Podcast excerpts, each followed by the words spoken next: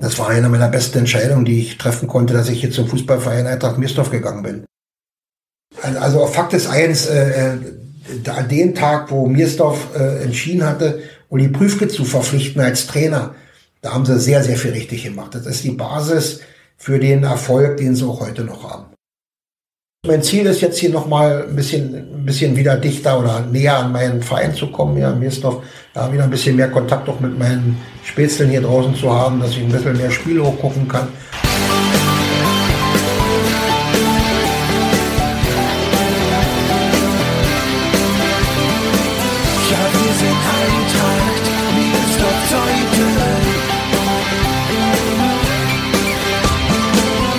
Und damit herzlich willkommen zu Die Eintracht im Ohr, dem Podcast des SC Eintracht Meersdorf-Zeuthen.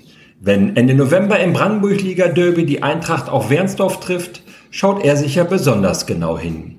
Norbert Welzel ist ein Ureintrachtler, trainierte aber bis September unseren Nachbarn, ehe er dort aus freien Stücken aufhörte.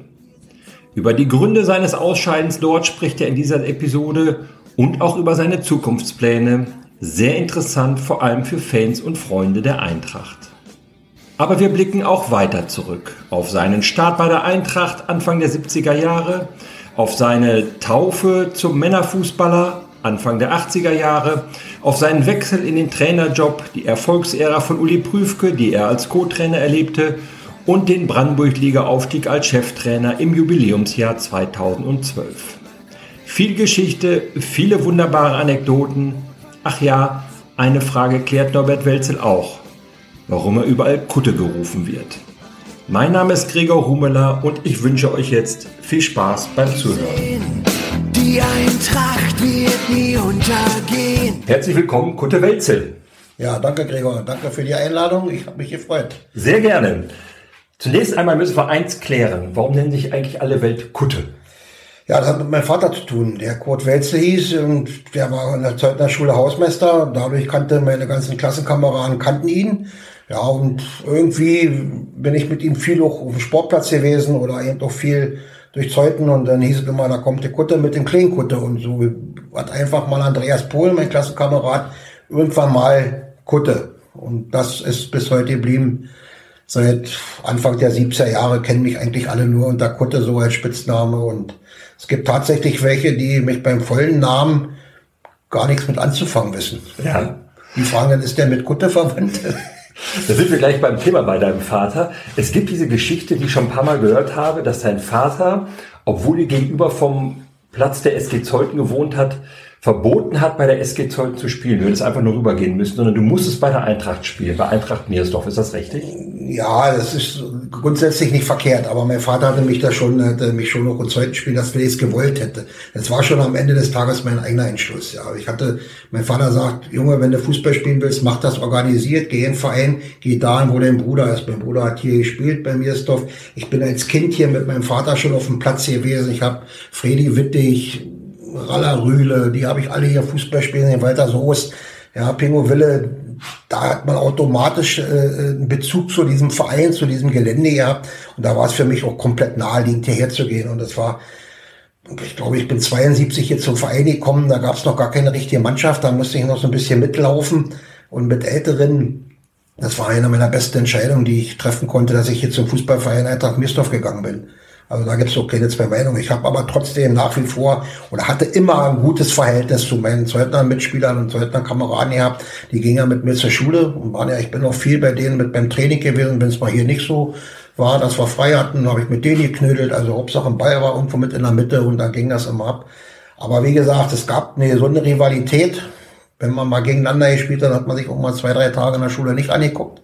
Und in der Hoffnung, dass man das Spiel am Wochenende gewinnt. Also im Nachwuchs hatten wir eigentlich bis auf ein, zwei Ausnahmen immer das große Glück, die Spiele zu gewinnen. Und nachher im Männerbereich, als wir dann alle zusammen in den Herren unterwegs waren, ging es denn manchmal so, die Mannschaft, die die bessere Platzierung hatte, die meisten Punkte hatte und ihr Favorit war, die haben die Spiele verloren. Ja, das ging einfach irgendwie, äh, war das schon fast wie ein Gesetz gewesen. Ja. Eigentlich war ja die Eintracht so in den, in den meisten Jahren immer ein bisschen besser als die SG Zeuthen. Ja. Oft auch eine Liga höher. Ja. In deiner aktiven Zeit, ich sage jetzt mal so 80er Jahre, wart ihr Zeitweise auf Augenhöhe. Auf Augenhöhe und ich kann mich noch an eine Phase bei SG Zeuthen erinnern unter Trainer Kaminski. Da waren so Spieler wie Norbert Pack, der von hier kam, Dieter Zwazina, der aus Berlin kam, Heinzi Blacher aus Niederlehme, Wolfgang Schuler aus KW.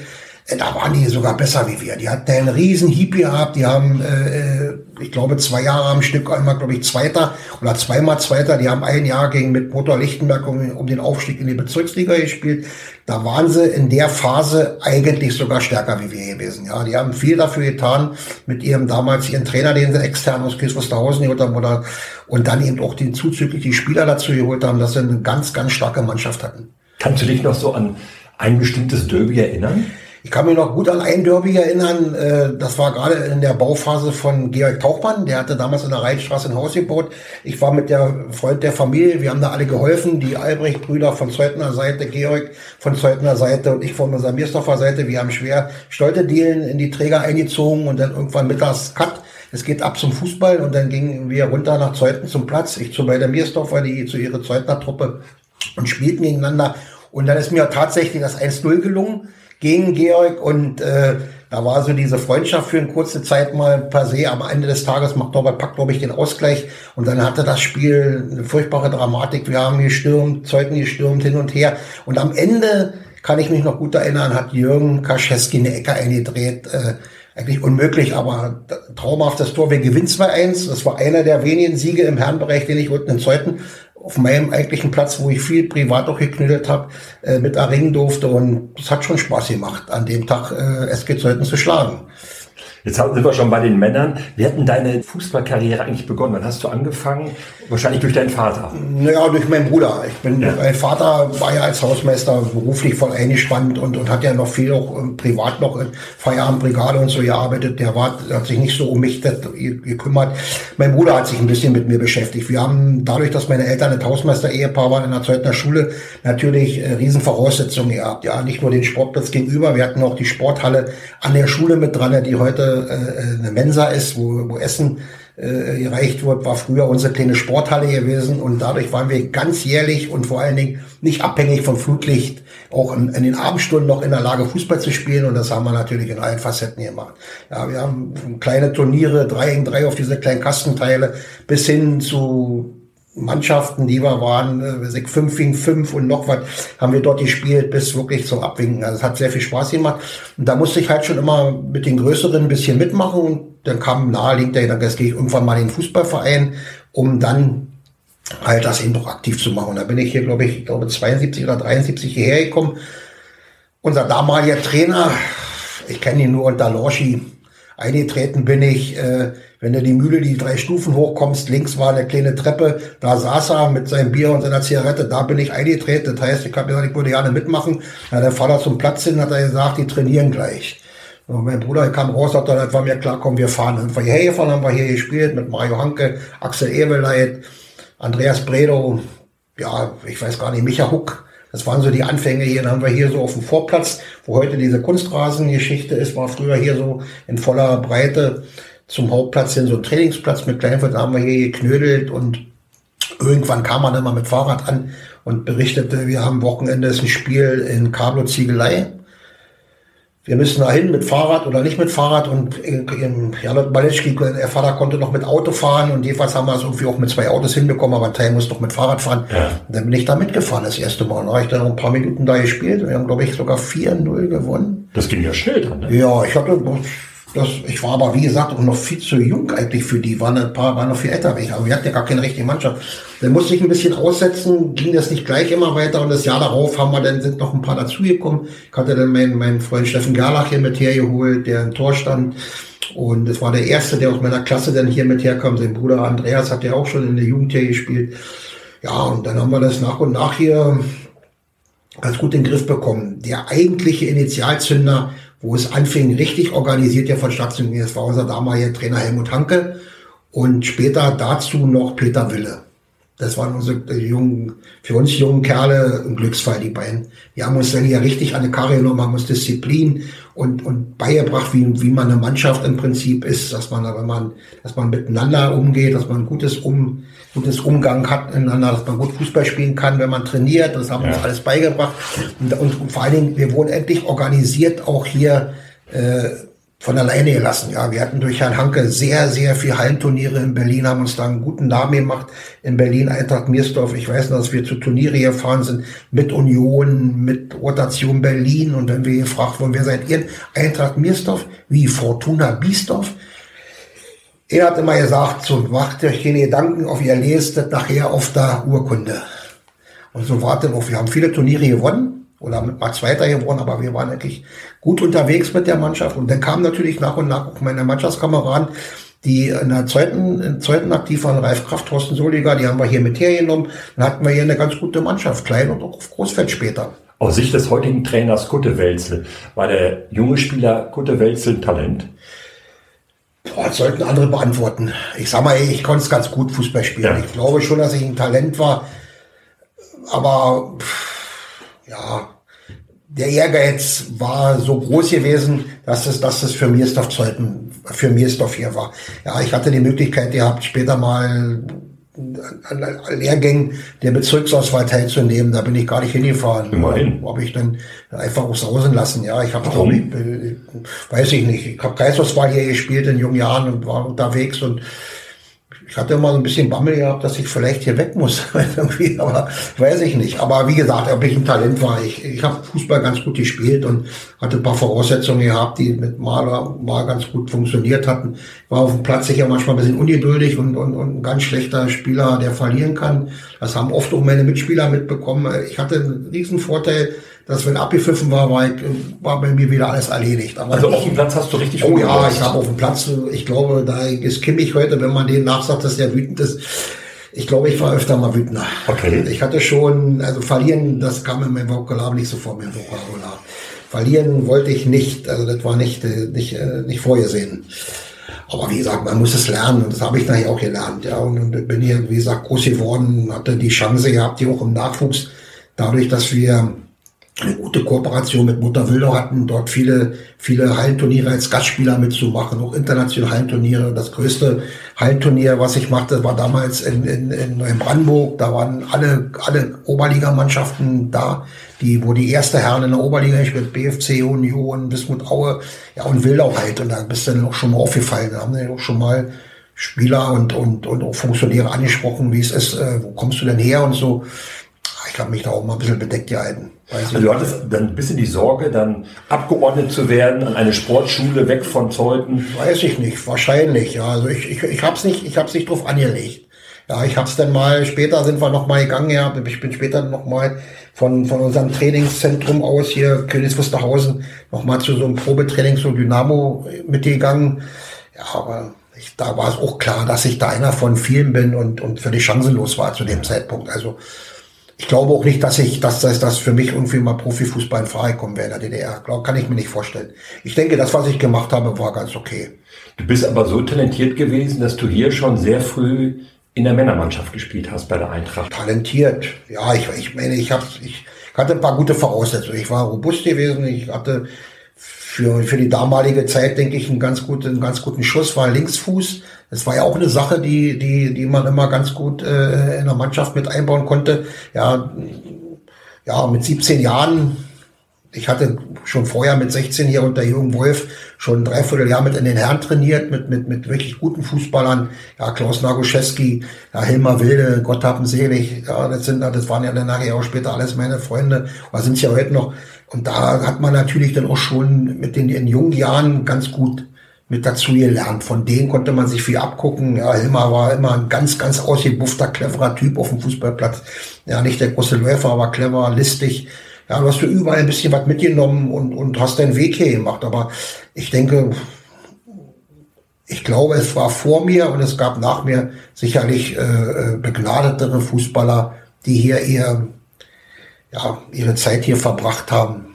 Wie war das denn, wenn man so mit 16, 17 bei den Männern mittrainierte? Musste man sich dann hinten anstellen, Bälle tragen und nachher ja, das Bier holen oder wie war das? Naja, Bier holen nicht. Also ich sag mal, wie es hier war, die Feuertaufe hast du dann bekommen im Prinzip, wenn du dann hier so weit warst und du hast dann das erste Spiel gemacht, dann gab es dann hier so nach dem Training die Besprechung am Donnerstag, wurde immer hier im Vereinsheim eine Sitzung gemacht, der Trainer hat das Spiel ausgewertet.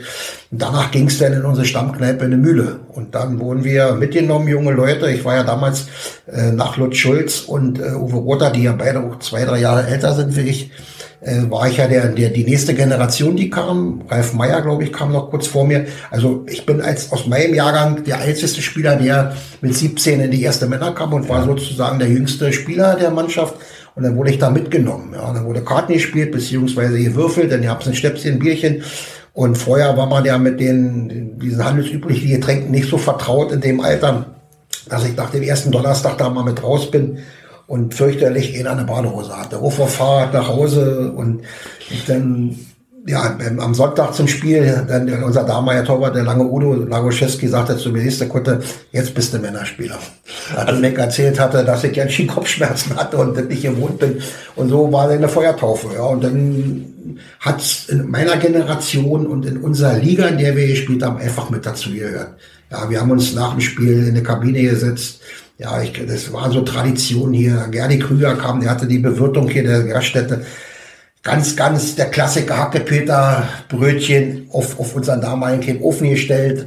In der Mitte kam auf dem Klamottenkoffer kam die Bockwurst mit so einer kleinen Gabel zum Rausnehmen, Kiste Bier drin und jeder, aber auch jeder, der hier irgendwie eine geregelte Arbeit nachgegangen ist in der DDR oder so, ob mit Lothar Ewe, Leit Moppelsoße, ja, haben irgendwann immer mal eine Kasten Bier mit drin gestellt, haben sich selber mit zugesetzt, haben in der kleinen Kabine vier, die war mal nicht größer wie die jetzt hier war, haben wir dann da so mit zwölf, dreizehn Mann gesessen, Bierchen getrunken, Brat, Bockwurst gegessen, Hackepeterbrötchen, dann bist du nach anderthalb, zwei Stunden duschen gegangen und dann bist du nochmal nach vorne, hast nochmal zwei Stunden vorne in der Kneipe gesessen und hat aber auch die ganze Mannschaft so mitgetragen, bis auf ein, zwei Ausnahmen, die dann mal vielleicht an einem oder anderen Tag nicht konnten. Da war es also nicht damit getan, hier anzureisen zum Spiel. 90 nee. Minuten spielen wir nach Hause. Nee. Man hat den Tag hier verbracht. Man ne? hat schon, ja. Das, das, es ging ja los, du hast als erster Männerspieler um 15 Uhr gespielt. Um 12.20 Uhr oder 12.20 Uhr, 13.20 Uhr hat die zweite Mannschaft gespielt. Die hast du dir komplett angeguckt, so lange wie du konntest, bis du rein bist. Danach hast du selber gespielt, dann irgendwie gesagt, diese diese ja immer wiederkehrende Prozedur, essen, trinken, ja, und, und dann nochmal vorne noch ein bisschen quatschen. Und dann saßen aber eben doch der Vorstand komplett mit Frauen am Tisch und äh, es, es war ja wirklich, äh, es waren immer, immer 40, 40, 50 Leute auch in der Kneipe, ja, die dort einfach eben doch noch ein bisschen zusammengesessen haben und, und, und dann das, den Rest des Wochenendes verbracht haben. Es, es war bei uns einfach so, dass, dass unsere Mannschaft auch auswärts ganz oft geguckt habe, wo fahren wir hin, Einheit Pankow, Kissing, gehen wir noch rein, trinken noch ein Bier zusammen, äh, nicht falsch verstehen, dass wir uns ständig nur die Kante geben, um Gottes Willen, nicht falsch verstehen, aber das, das hat die zusammen, der Zusammenhalt aus dem Frank Robbel, Lutz Schulz, Peter Winter, meine Wenigkeit, Ralf Meyer, Gerd Luder, das, das, war einfach so die Generation. Uns gab's nur so, wie wir sind. Aber da sind doch Freundschaften fürs Leben entstanden. Auf jeden oder? Fall. Auf jeden Fall. Da sind Freundschaften fürs Leben entstanden, ja. Wir sehen uns nicht mehr so oft, aber wir sehen uns ganz, ganz oft hier bei den Spielen. Ja, und wenn wir uns da sehen, dann, dann, dann wird eben auch immer ausgiebig gesprochen und gequatscht und, und, und, und ja, oft auch nochmal irgendwo, kannst du dich noch erinnern und dann kommen noch so ein paar alte Anekdoten mit raus und die Generation danach mit Detlef Soest, mit Stefan Schütze, mit Steffen Brandt, Mike Paul, Uwe Rotter, wir haben ja dann auch noch die Zeit danach, denn als wir denn so die gestandenen und Älteren waren und zu uns dann in Thomas Wirth, und Michel Winter und Martin Döring kamen, dann haben wir genauso noch Sachen erlebt. Ja, Fahrten zusammen gemacht nach Winning, Trusetal und Dresden und was wir da so alles erlebt haben. Es war eine fantastische Zeit.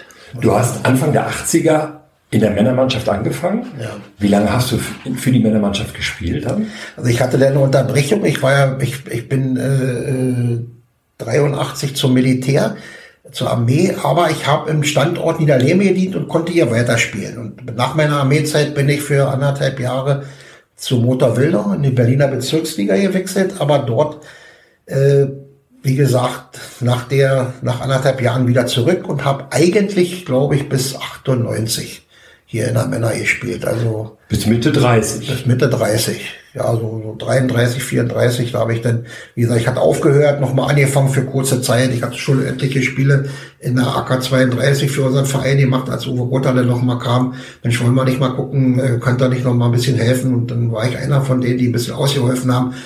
Mehr schlecht wie recht, aber es war insgesamt zu der Zeit damals, wir sind ja aus der, aus dem Spielbetrieb aus Berlin, Ostberlin in den Gesamtberliner Spielbetrieb ja. gekommen. Da sind wir eh die ersten Jahre, hatten wir große Probleme gehabt. Unsere Mannschaft ist dann auch in einen Umbruch. Und der Umbruch, der damals kam, in Frank Robbel hat aufgehört, ja.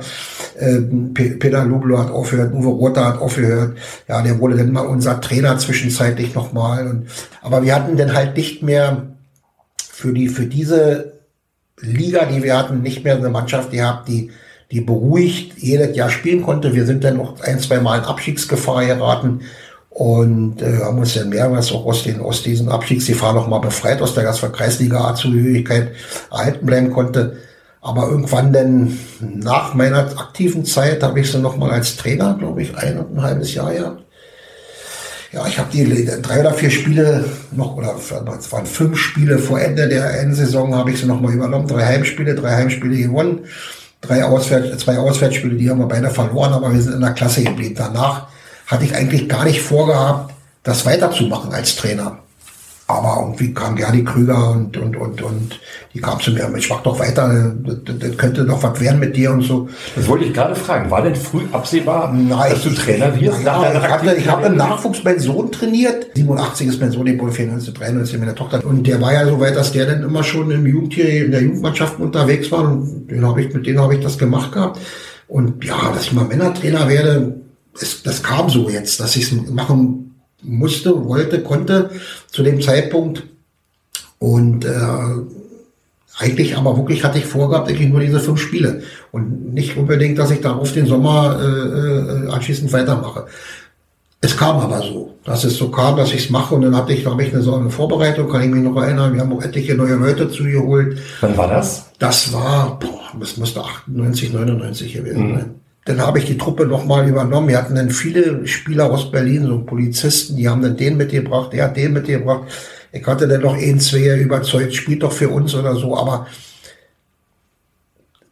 es war so, dass eben so viele aus woanders herkamen, ohne dass man das vielleicht gar nicht so, so negativ meint. Aber ich, ich, ich bin nicht überzeugt im Nachhinein, ob die sich alle so hundertprozentig zu unserem ja. Verein, zu unserer Mannschaft äh, bekennen wollten. Ja, die haben gespielt, weil es ihnen Spaß gemacht hat, haben trainiert, hatten gute Bedingungen, aber waren die denn noch mit Leib und Seele Eintrachtler? Ich weiß es nicht. Und deswegen haben wir die ersten Wochen fulminant gestartet. Wir haben das erste Spiel, glaube ich, zu Hause in Zeuthen 7 äh, oder 8-0, 7-0 gegen Rot-West Neukölln gewonnen. Wir waren Spitzenreiter und irgendwann aber auch Tabellenletzter. Also wir sind da noch mal durchgereicht worden. Und dann gab es hier so ein Spiel, kann ich mich gut erinnern, äh, gegen ähm, Chemie Allershof. Und die hatten damals irgendwie ganz gute Leute vorne gehabt und wir haben 1-0 zurückgelegen, machen kurz vor der Pause den Ausgleich. Und in der, in der Kabine da hatte ich noch darauf hingewiesen, Jungs, kommt, jetzt machen wir, straffen wir uns nochmal und so. Und da war schon so ein bisschen Unruhe bei dem einen oder den anderen, wo ich gemerkt habe, dass sie sich gar nicht so äh, um, um, um dieses Ergebnis oder das Endergebnis gerade zu scheren, da war wichtig, ob der Bootsmotor, welcher, welches Öl kommt darauf oder was tanke ich da und so weiter. Dann habe ich habe ich draußen äh, für mich so ein bisschen auch reflektiert und am Ende des Tages verlieren wir das Spiel auch 3-1. Und gerade auch so der eine oder der andere von den Spielern, die da nicht so zugehört haben, ist dann halt eben auch mit, mit, mit dran schuld gewesen, dass wir da unkonzentriert waren, aber auch die Qualität war so. Und, und, ich bin dann für mich, habe ich dann entschieden gehabt, dann, ich glaube, es wird vielleicht besser, wenn ich das sein lasse jetzt hier, weil ich bin noch, ich war ja auch eigentlich ein unerfahrener Trainer, äh, der mit so einer Situation erstmal auch lernen muss, umzugehen. Ich hatte auch gar keinen Co-Trainer, wie es heute überall der Fall ist. Hast du Trainerschein schon? Ja, ja, ich hatte die B-Lizenz gemacht gehabt in, in, in, in, im Wannsee unter Friedhelm Hebermann. Also ich war schon im Besitz einer gültigen Trainerlizenz. Vielleicht war das damals auch äh, mit einem Grund zu denken, okay, wenn er eine Lizenz erworben hat, äh, muss er automatisch ein guter Trainer sein. Ich weiß es nicht, aber es war so gewesen, dass ich mich bemüht habe, aber dass ich auch gemerkt habe, dass ich an meine Grenzen gekommen bin. Ich habe ja mit vielen der Jungs so noch zusammengespielt und, und vielleicht habe ich da auch ein bisschen, bisschen man muss das, glaube ich, auch lernen. So, so ein Trainer, äh, äh, so diese, diese, der Umgang mit den Spielern, das sollte dann auch schon alles auf Augenhöhe stattfinden. Vielleicht war es damals nicht so. Und für mich war der Entschluss, ich bin damals noch vorne, wir hatten immer der Fußballwoche noch diese Ergebnisse plus ein kleines Statement per Telefon gemeldet. Und äh, das war diese kleine Kassiererhäuschen, da wo heute Barat zur Kneipe geht bei Ihnen. Es war mhm. so einmal ein Meter. Und da habe ich dann gerne Krüger, komm mal bitte mit. Und ich würde das gerne hier an der Stelle beenden. Und ich bin dann auch natürlich noch ein paar Spiele mitgefahren, gucken und so. Also ich wollte jetzt auch nicht komplett aus der Welt sein und war ja auch mein Verein. Aber ich glaube, wir haben am Ende die Klasse nicht erhalten. Echt. Wir haben, glaube ich, die, wir haben im Wilhelmsruh, bei Concordia Wilhelmsruh, glaube ich, irgendwie ein gutes Spiel gemacht, aber trotzdem am Ende 2-1 oder so verloren und damit war die Sache damals äh, auch durch und sind in die Kreisliga B abgestiegen. Und irgendwann haben wir uns ja alle dafür stark gemacht, den Spielbetrieb zu wechseln. Also aus der Berliner Kreisliga B rauszugehen in den Landkreis und wenn jeder ehrlich ist, hat das das Beste, was wir machen konnten. Ich wollte gerade sagen, neben der Fusion Anfang der 90er Jahre ja. und, und diesem Wechsel dann von ja, Berlin nach Brandenburg. Das waren, zwei, das waren zwei, eigentlich zwei alternativlose äh, Verfahren gewesen. Dieser, dieser Zusammenschluss Anfang der 90er Jahre mit, mit SG Zeuthen und Eintracht Mirsdorf, der war alternativlos ja. gewesen. Äh, und diese, und dieser Schritt nach draußen, es haben alle gemacht, Motor Wildau, SG Niederlehme, SG Schulzendorf, würde fast sagen, wir waren mit bald die letzten gewesen. Dafür, dass du ja so offensichtlich ein bisschen in diesen Trainerjob reingerutscht bist mhm. und sagen wir mal einen etwas holprigen Start gehabt hast, hast du eine bislang ordentliche Trainerkarriere hingelegt. Ja, gut. Ich hatte auch ein bisschen Glück immer gehabt, dass ich Mannschaften äh, trainieren durfte, die, die auch schon relativ gut vor, vor, vorbelastet waren. Ne, ja. Und dann kam der Ortsnachbar hier, Waltersdorf, war 35, Landesklasse, ja, überregional, ja. Der Verein hatte, war finanziell gut dargestellt. Ich habe es dann gemacht. Wir haben, ja, du hast natürlich da auch das Ziel bekommen, pass auf, äh, Trainer, du machst das hier eine Weile, aber irgendwann muss am Ende der Aufstieg stehen. Also das würden wir schon mal ganz gerne wollen. Also wir wollen in die Schon Druck da. Ja, aber angenehmer Druck. Aber ich muss dazu sagen, das war für mich damals auch eine, eine, eine fantastische Zeit. Ja, super Trainingsbedingungen, ganz, ganz toller Platz. Im Januar haben wir alle über die Prämien, die wir eingespielt haben, wir haben Obolus X bekommen für ein gewonnenes Spiel. Das kam in eine Kasse und dafür sind wir im Januar eine Woche nach Gran Canaria ins Trainingslager gefahren. Mit der Boot war schön von Schönefeld geflogen. Ja, haben dann eine Woche in, in Spanien trainieren können. Abends nach 18 Uhr auch mal ein bisschen Teil 2, ein bisschen gemütlich. Es hat schon Spaß gemacht und dafür hat sich das doch gelohnt. Und, und nach vier Jahren standen wir an dem Punkt, wo wir, wo, wir alle uns der Meinung, jetzt haben wir die Mannschaft, um das auch zu schaffen. Jetzt gibt's auch kein Wenn und Aber. Jetzt gehen wir in die nächste Vorbereitung mit der Vorgabe anschnallen, wir wollen hoch. Weil vorher haben wir immer gesagt, äh, wir gucken, wo wir landen, aber diesmal haben wir das auch ernst gemacht.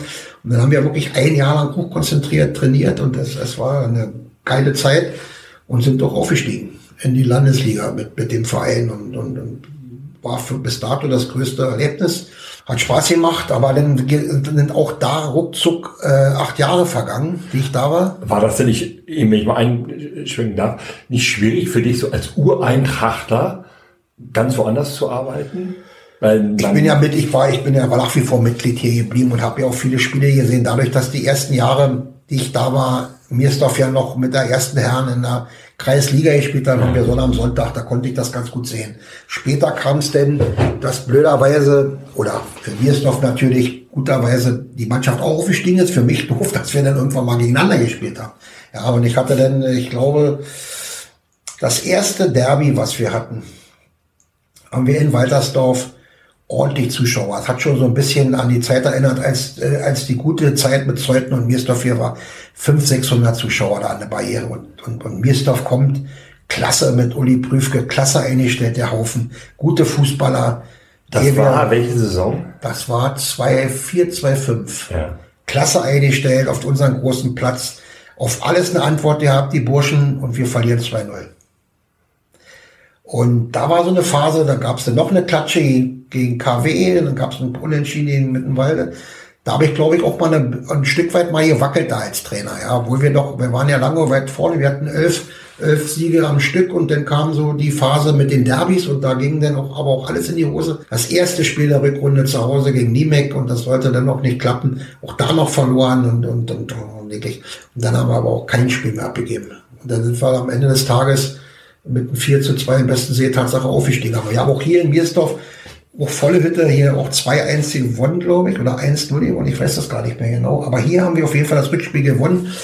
Und das muss ich sagen, das Gefühl möchte ich nicht wieder haben. Das war ganz komisch. Ging das so tief rein? Dann? Ja, ich, naja, ich bin hier groß geworden. Ich stand jetzt plötzlich da, äh, äh, Leuten gegenüber äh, und, und, und, und ich habe das war das erste, das war das erste Mal, ja. ja, dass ich so eine Situation auch hatte denke, so ein Mist. Ich, habe es ja nachher noch mal gehabt. Ich habe auch mit Wernsdorf gegen Miersdorf mhm. gespielt, aber halt eben mit der Erfahrung von ein, zwei, drei, vier, fünf Jahre später. Und dann ist man nicht mehr ganz so, so. Aber hier das erste Mal, wo wir dann, da, wo wir dann hier gespielt haben und Daniel Gensig hier das 1-0 macht, äh, wir haben 1-0 gewonnen, genau. Der traurigste Sieg sozusagen. Ja, für zum damaligen Zeitpunkt habe ich mich aber doch doch schon gefreut. Also muss ich auch einfach so sagen. Aber ich, ich muss dazu sagen, äh, ich, ich, ich, ich konnte es mir nicht vorstellen, ja, dass ich mal meinen eigenen Verein schlagen muss, um Erfolg zu haben. Ja. Aber es war so und, und, und es ist nicht Routine geworden, aber es ist es war nachher etwas normaler, weil wir haben öfter mal gegeneinander noch mal gespielt. Komisch war's an der an der Stelle, wo ich da stand.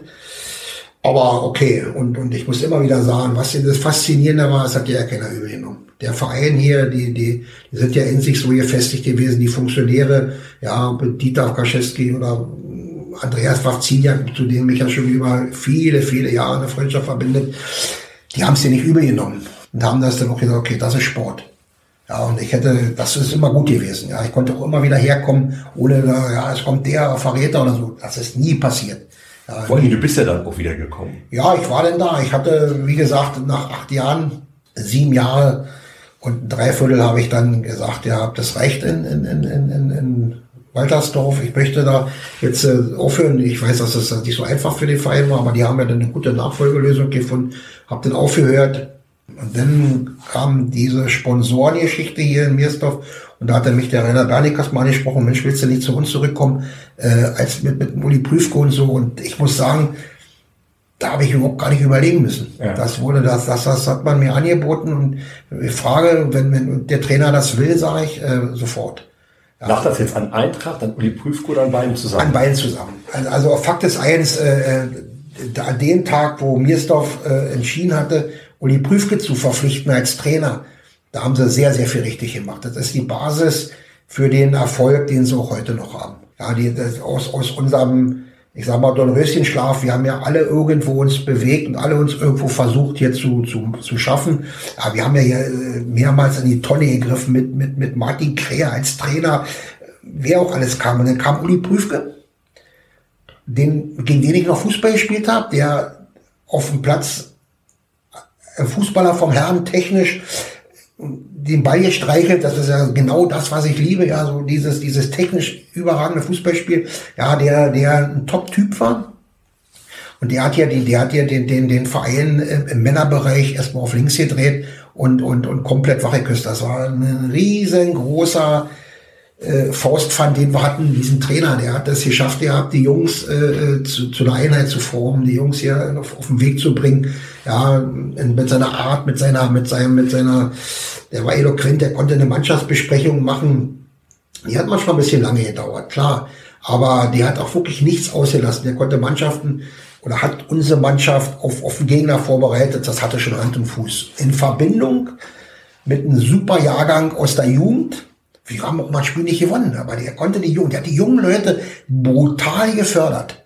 Und das sage ich gesagt, das war für mich so, damals, wie ich gesagt habe, Leute, das kann kein anderer hier. Das schafft, das schafft hier kein anderer. Das konnte nur Uli machen, weil der eben diese, diese, ja, diese Vita hatte, diese Ausstrahlung, diese, die, da, das ging nicht anders. Uli Prüfke, für die, die es noch nicht wissen, er ist schon im Podcast öfters äh, erwähnt worden. Er war in den 60er Jahren bei Union Berlin, ja, ja. Kapitän der Pokalsiegermannschaft ja. in den 60er Jahren, wirklich eine Union-Legende. Heute, heute verewigt äh, vom Stadion. vom Stadion, Statue, mit, genau, mit Denkmal. Ja. Und äh, also wirklich eine, also man gebraucht das Wort oft Legende, aber das ist wirklich eine Union-Legende. Auf jeden Fall. Auf jeden Und wenn man mit, mit äh, Spielern von damals spricht, die du dann ja auch als Co-Trainer mittrainiert hast, die reden heute in ein, mit einer Ehrfurcht von Uli Prüfke. Das kommt, glaube ich, kein weiteres Mal vor. Wenn du den Status erreicht hast, bist du wirklich ein großer ja, Trainer, wenn, wenn man so über dich spricht. Von daher war es für dich wahrscheinlich auch deshalb kein Problem, ich sag mal, zurückzugehen, in Anführungsstrichen, vom Cheftrainer zum Co-Trainer? Überhaupt nicht. Nee, überhaupt nicht. Für mich ist das Allerwichtigste äh, äh, damals gewesen, diese Gespräche hier nebenan, bei uns, wo die, wo die Klamotten gelagert haben, haben wir so den Tisch gehabt, da haben wir regelmäßig, wir haben uns über Fußball unterhalten. Über den großen Fußball, aber eben kurz vorm Training über den Fußball, was wollen wir hier draußen machen. Ja, und er hat immer, er war immer ein großer Verfechter. Wir müssen fit sein, wir müssen eine gewisse Physis haben ja, wir müssen ein gutes Passspiel haben, wir müssen mutig sein und das hat er den Jungs auch immer wieder vermittelt. Das hat mir schon imponiert und da habe ich mir auch versucht, eine Menge auch abzugucken von. Ja, und dann halt die gemeinsamen Fahrten und wir haben ja nicht nur Erfolg ja, wir sind ja, wir haben ja, sind ja auch gemeinsam in einer Saison gestartet, wo kein Mensch mit rechnen konnte, dass wir so abkacken haben. In dem Fall, wir haben ja hier Spiele, die wir eigentlich sicher gewinnen, auf einmal verloren. Dann standest du am, am, am, am Ende der Hinrunde mit fünf Punkte da. Das die berühmte ja. Saison 2008, 2009. Standst du mit fünf Punkte da und, und, und wir haben uns angeguckt und die Jungs, waren genau dieselben Jungs, die ein Jahr vorher dabei waren, waren genauso dieselben Jungs. Es fehlte an allen Ecken und Enden. Wir haben dann in der Wintervorbereitung hier bei Schnee und Eis, wir haben ja keine Wunderdinge verbracht. Die haben mir Schnee gefegt und haben anschließend gespielt. Schnee gefegt, gespielt, Schnee gefegt. Aber es kam eine Dynamik, es kam eine Dynamik in, in, in diese Mannschaft drin und Uli hatte viele Einzelgespräche, denn er ist ja auch noch an der Hüfte operiert worden in der Zeit, hatte viele Einzelgespräche, hat die Jungs äh, alle wieder irgendwo her aufgerichtet. Dann, äh, ich weiß ja selber, dass wir irgendwo nur ein Spiel, ein bestimmtes Tor, eine Aktion irgendwie jeden weiterhelfen kann. Wir fahren nach Ludwigsfelde, wir gewinnen dort bei den halbstarken Ludwigsfelde auf dem Freitagabend unter Flutlicht 3-1 und wir haben dann, glaube ich, 33 Punkte in der Rückrunde ich glaub, Die beste waren, Mannschaft der Rückrunde. Wir waren beste Mannschaft der Rückrunde. Wir haben ein Tor aus weit über 50 Meter erzielt in der Saison mit Roland, mit Roland, Roland Ulrich. Alles, es war alles mit bei. Es hat, hätte, glaube ich, in keinem anderen Verein außer hier die Möglichkeit bestanden, dass das Trainerteam vielleicht in der Form so weitermachen kann. Ja. Ich weiß gar nicht, ob wir da jemals für so eine Diskussion standen, aber ich glaube, ohne dass ich es weiß, ich glaube, an, an unseren Trainer hat sich keiner, hat sich keiner gerieben wir müssen was Neues machen. Die haben alle vertraut, dass wir die Kurve kriegen. Und das haben wir dann nachher bekommen. Die Mannschaft an erster Stelle, Uli. Ja, und das hat dann eher funktioniert. Das war so eine Saison, an der ich, ohne einen Titel eingefahren zu haben, sage, es war vielleicht die beste Rückrunde, die wir im Fußball gespielt haben.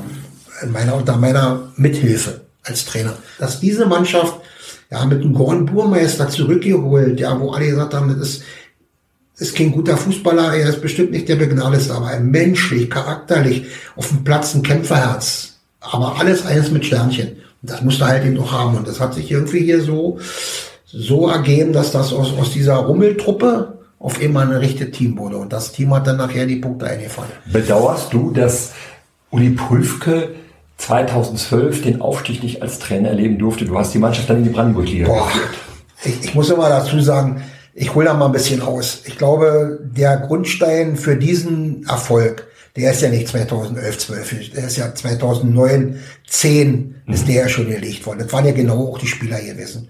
Ich bedauere es, dass wir es nicht weitermachen konnten, weil der Plan eigentlich so war. Ja, wir haben, sind es, der Verein hat sich dann nachher anderweitig entschieden, aus welchen Gründen noch immer. Ich war damals auch mit der Situation nicht ganz so glücklich gewesen habe mich damit dann nachher auch abfällen, abgefunden und, und war ja dann auch selber in der Position, das machen zu können oder zu wollen.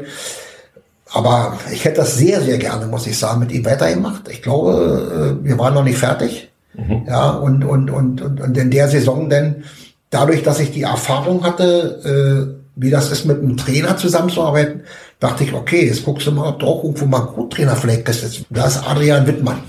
Und der hatte damals ja, wie gesagt, bei Union schon sehr, sehr äh, stark involviert bei Union war, in, in, einer, in einer Videoanalyse, seinerzeit noch bei den U23, bei den Amateuren, aber auch schon immer mit ein bisschen, bisschen äh, Zugang zu den Profis und so weiter. Und das war natürlich, der hat natürlich Pass auf Bommel. Der kam hierher, der sagt zu mir, Kutte sagt er, ich mache es, aber Fakt ist eins, ich stelle dir kein Hütchen auf und, und, und, und, und trag dir die Bälle raus. Ich will an diesem, ich will an diesem Training auch operativ teilhaben. Ich will auch mitmachen und so weiter. Sagen. Da bist du bei mir noch richtig, dann sind auf der Tür rein. Und dann haben wir beide das gemacht und er war noch so dieser, dieser, dieser junge Kerl, der noch den Draht zur Mannschaft hatte, unheimliche Ideen auch mitgebracht hat von seiner Tätigkeit bei Union Berlin, der auch immer wieder hier Sachen mit ins Training eingebracht hatte es war, es hat das Training ein bisschen das Niveau auch angehoben und, und, und die Jungs waren auch alle noch mal wieder ein Jahr älter, noch mal ein Jahr erfahrener. Und wir hatten ja mit Paul Meinert, mit Sebastian König, mit mit mit, mit äh, Specki, also mit Tauchmann, ja, Daniel Tauchmann, mit Alex Schröder, alles eben so eine so eine Achse gehabt. So war eine Zeit, da konntest du alles mit der Mannschaft erreichen. Das ja. war natürlich auch eine Mannschaft, wenn du so einen Namen nennst wie Alex Schröder, Sebastian König, auch andere sicherlich noch, die ja heute Trainer sind. Ja die sicherlich damals auch vielleicht so ein bisschen so dieses Trainer-Gen schon in sich hatten, Verantwortung übernommen haben, ja, ja, ja, vorangingen. Also diese Eigendynamik in der Mannschaft, ja, diese Eigendynamik in der Mannschaft, diese Führungsspieler-Qualität, die hatten sie mit Sicherheit. Ja, Basti war uns unser Kapitän geworden und ich denke, der war ganz, ganz wichtiger Baustein mit dem. Er hat den da noch zusammengehalten in seiner Art und Weise, hat auch immer, immer lockeren Spruch gehabt, immer positiv. Ja, viele haben eben auch immer so ein bisschen draußen seine na, die Art und Weise, wie er spielt, weil ihm das auch ein bisschen leichter gefallen ist. Ja, ich sag mal, Franz Beckenbauer ist für diese Art und Weise Fußball zu spielen ein Gott geworden. Sebastian König, Lauf, Lauf, Lauf. Ich sage, wenn der jetzt hier noch 20 Bahnen mehr läuft, dann kann er aber nicht mehr den entscheidenden Pass nach vorne spielen. Du musstest ihn so aushalten, wie er ist.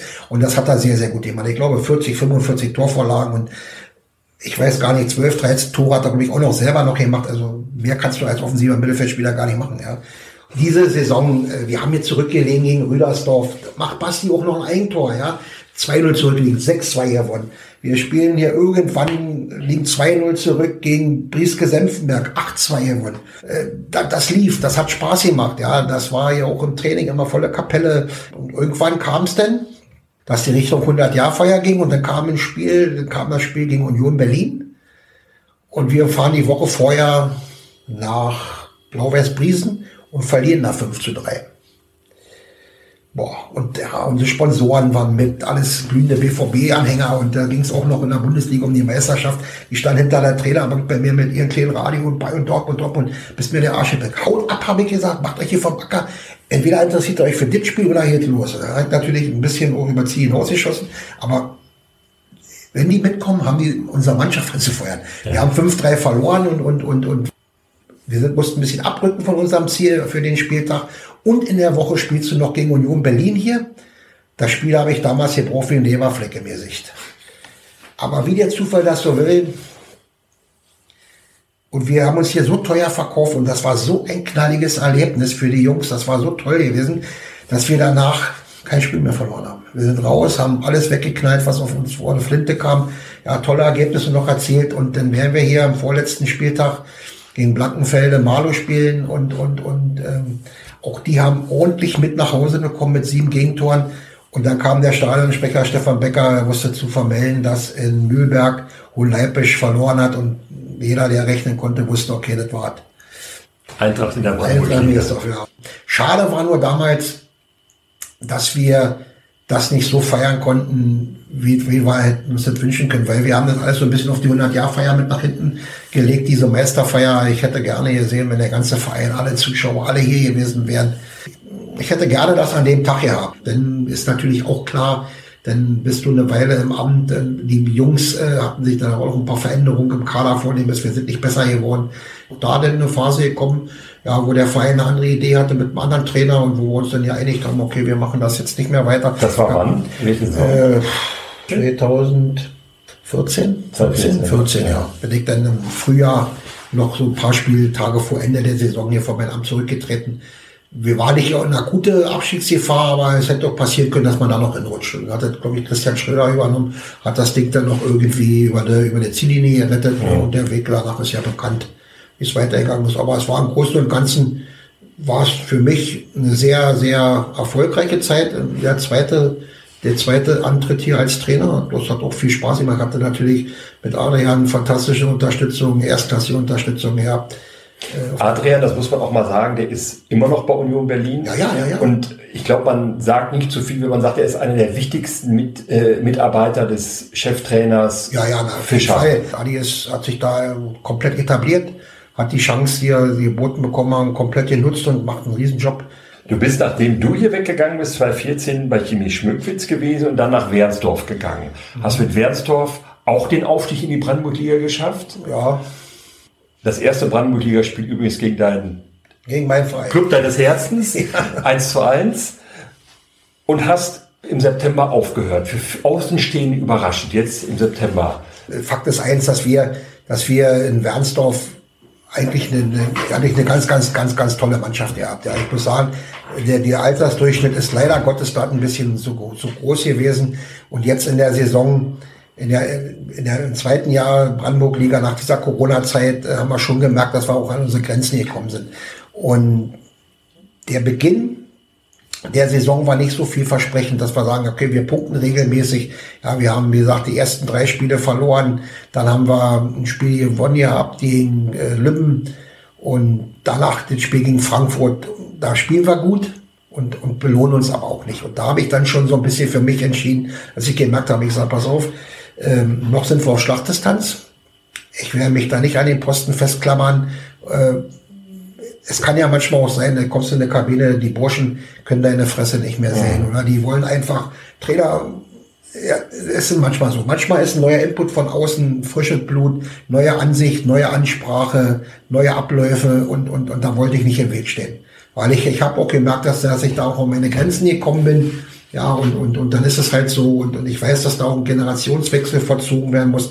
Und äh, vielleicht kann der, kann der Verein mit, mit, der, mit, der, mit der Zeit jetzt schon ein bisschen wuchern und da schon ein bisschen Vorleistung auf die nächste Saison gehen mit einem neuen Trainer, der das vielleicht jetzt ein paar Jahre machen kann oder will.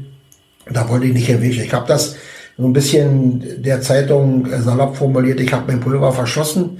Ja, ich hatte, habe mich da sehr, sehr wohl gefühlt, sehr, sehr wohl gefühlt, ganz, ganz tolles Umfeld, ganz, ganz tolle Leute. Das ist genauso ein familiärer Verein, wie Mirsdorf das ist und wollte einfach jetzt zum Schluss auch Fakten schaffen, dass, dass das Trainer, dieses Alibi-Trainer ist nicht mehr da. Die Jungs kriegen jetzt einen neuen Vorgesetzten, die kriegen neuen Input, haben jetzt die Aufgabe, zu, sich zu straffen, zu raffen, nochmal, ja, Reset-Taste zu drücken. Und es ist ihnen ja am Anfang nicht so ganz so gelungen. Ja, meine Vertreter bei der BQ-Trainer haben ja das Spiel noch in einem Hinstand unentschieden und gegen TSG Bernau zu Hause sogar gewonnen. Dann kam Dackelböhr, der mein Nachfolger, den ich auch ganz gut kenne, so von, von ein paar Gesprächen, die wir schon mal in Wernsdorf hatten, der kann man schon ab und zu mal zugucken. Ist auch ein netter Kerl, passt auch in der Welt und ich wünsche denen alles erdenklich Gute mit den Jungs. Aber es wird eine schwere Zeit werden. Es sind ein paar Leistungsträger wieder verletzt. Der Kader dünnt sich ein bisschen aus gerade. Ende November kommt es zum Derby. Da kommt zum Derby. Eintracht gegen Wernsdorf. Ja. Muss ich die fragen, für wen dein Herz schlägt? Ja, ist im Grunde genommen ist die Frage nicht ganz fair. ja, ich sage mal aufgrund der Vergangenheit, na klar, ich, ich, möchte ein gutes Fußballspiel sehen. Ich möchte ein gutes Fußballspiel sehen und wenn sie mir, wenn beide Kapitäne mir versprechen, geht hier 4-4 aus, dann unterschreibe ich das. Willst du das Spiel dir anschauen? Auf jeden Fall. Also ich habe mich jetzt ein bisschen schwer getan, nach Wernsdorf zu gehen, ja. aber nicht aufgrund dessen, dass ich da im, nicht im Guten gegangen bin, ganz im Gegenteil. Ich bin jetzt in der vergangenen Woche äh, auch schriftlich aus dem Verein ausgetreten, habe meine, meine, meine Austrittserklärung erklärt gehabt. Ich bin Mitglied gewesen aus Versicherungsgründen. Ja, ansonsten habe ich äh, eigentlich immer die Vereine, wo ich als Honorartrainer tätig war, gar nicht unbedingt als Mitglied. Was wird aus dem Trainer Kutte Welze? Bist gerade ohne Nee, wird es wohl nicht mehr geben, denke ich. Also Nein. Ohne dass ich jetzt sage, nee, ich, ich werde noch mal ein bisschen in anderer Funktion noch mal irgendwie versuchen, äh, ein bisschen meine Hilfe anzubieten. Ich weiß, ich, ich, ja, den wird es nicht mehr geben. Also wenn ich heute sagen müsste, den wird es nicht mehr geben, würde ich das sofort unterschreiben. Aber was ist in vier Wochen, acht Wochen? Was ist im Frühjahr, wenn es wärmer wird? Ja, also ich möchte ich das kann mir das kaum vorstellen. Doch, das, mein Ziel ist jetzt hier nochmal ein bisschen, ein bisschen wieder dichter oder näher an meinen Verein zu kommen, hier in Mirsdorf, da wieder ein bisschen mehr Kontakt auch mit meinen Spätzeln hier draußen zu haben, dass ich ein bisschen mehr Spiele gucken kann, dass ich mir auch mal eine Meinung bilden kann. Ich hatte mal so vor ein paar Wochen mit, mit, mit Alex mich getroffen, zufällig. Ich bin zum Spiel der A-Junioren gefahren, erst zum Spiel der Frauen.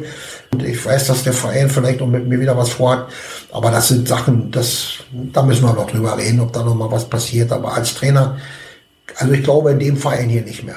Eine Sache habe ich noch. Wir ja. machen immer am Ende dieses Podcasts ein kleines Spielchen. Mhm. Entweder oder. Ich nenne dir 20 Begriffe und ich möchte dich bitten, nicht möglichst spontan für den einen oder für den anderen zu entscheiden. Es geht auch ganz einfach los. Du hast es auch schon verraten. Linksfuß oder Rechtsfuß? Linksfuß. Hund oder Katze? Katze. Pizza oder Pasta? Pasta. Schokolade oder Chips? Weder noch. Berge oder Strand? Strand. Sommer oder Winter? Sommer. Früh aufstehen oder lange schlafen? Früh aufstehen. Geld ausgeben oder sparen? Geld ausgeben. Geld oder Ruhm? Ruhm. Ja. Auto oder Fahrrad? Noch Auto, hoffe bald mehr Fahrrad. Geburtstag oder Weihnachten? Weihnachten. McDonalds oder Burger King? Weder noch. Aufzug oder Treppe? Treppe. Fisch oder Fleisch? Fleisch. Singen oder tanzen? Singen. Krimi oder Komödie? Krimi. Dusche oder Badewanne? Dusche. Jeans oder Jogginghose? Jogginghose. Stadt oder Land? Land. Unter Wasser atmen oder fliegen können? Fliegen können. Vielen Dank, lieber Kutte. Vielen, vielen Dank. Ein hochinteressantes Gespräch, hat sehr viel Spaß gemacht ja. ich freue mich, dass wir dich jetzt wieder öfter am Wüstebarker Weg sehen und schauen, was daraus wird in den nächsten Zeit. Ja, da freue ich mich auch und vielen, vielen Dank, Träger, für die Einladung. Sehr gerne.